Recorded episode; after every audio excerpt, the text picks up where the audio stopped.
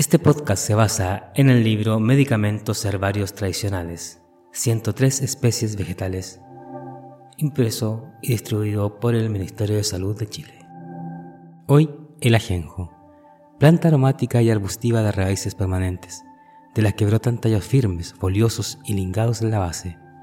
Hojas de 7,5 centímetros de largo por 3,8 centímetros de ancho. Haz y en vez densamente cubiertas con un vello blanquecino las cabezuelas florales pequeñas semiglobosas se disponen en una espiga erecta y foliosa, de un color verdoso amarillo.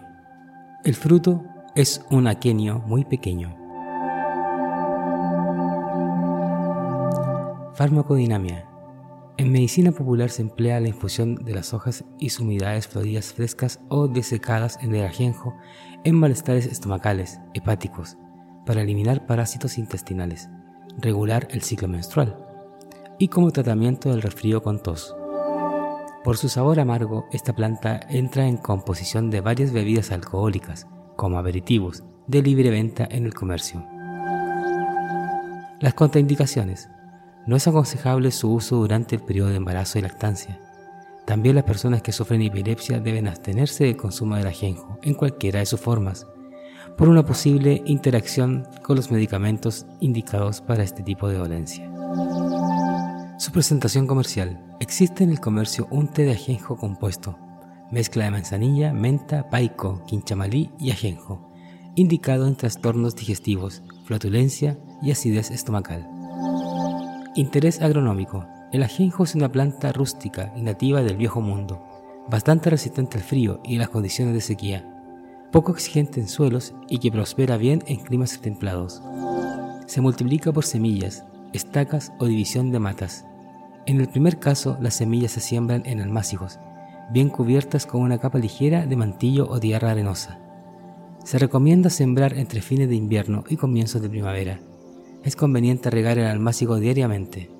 Si se desea propagar el ajenjo por estacas, se eligen ramas de un año de edad y se cortan de un tamaño entre 15 y 20 centímetros.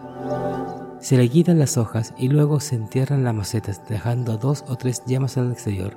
Conviene realizar esta labor a comienzos de invierno para trasplantar las estacas durante los meses de primavera. La propagación por división de matas requiere de la elección inicial de una planta madura adulta, de la que se separará el mayor número de hijuelos vigorosos, y se los planta habiendo podado previamente sus raíces. La mejor época para este tipo de propagación es a partir de mediados de invierno, a finales de la misma estación. La cosecha se realiza antes de la floración, cuando el contenido en aceite esencial es el más alto.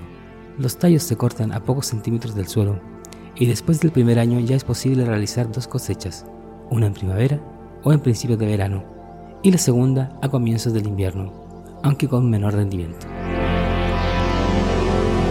Los usos tradicionales del ajenjo es para combatir malestares estomacales, hepáticos, parásitos intestinales, ciclo menstrual irregular, resfrío con tos. La infusión se prepara con una cucharada de vegetal para un litro de agua recién hervida. Beber una taza tres veces al día. Los efectos antiespasmódico, carminativo, emenagogo y vermífugo.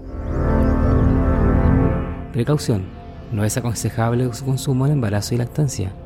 No administrar a niños pequeños o a personas que sufren epilepsia. No consumir por periodos largos. Evitar su uso en inflamaciones digestivas crónicas. Estos productos tienen el carácter de auxiliares sintomáticos y no reemplazan lo indicado por el médico en el tratamiento de una enfermedad. Al consultar su médico, infórmele que está usando esta hierba medicinal. Evite su preparación en utensilios de aluminio. En otros antecedentes, sus efectos tienen alguna evidencia científica.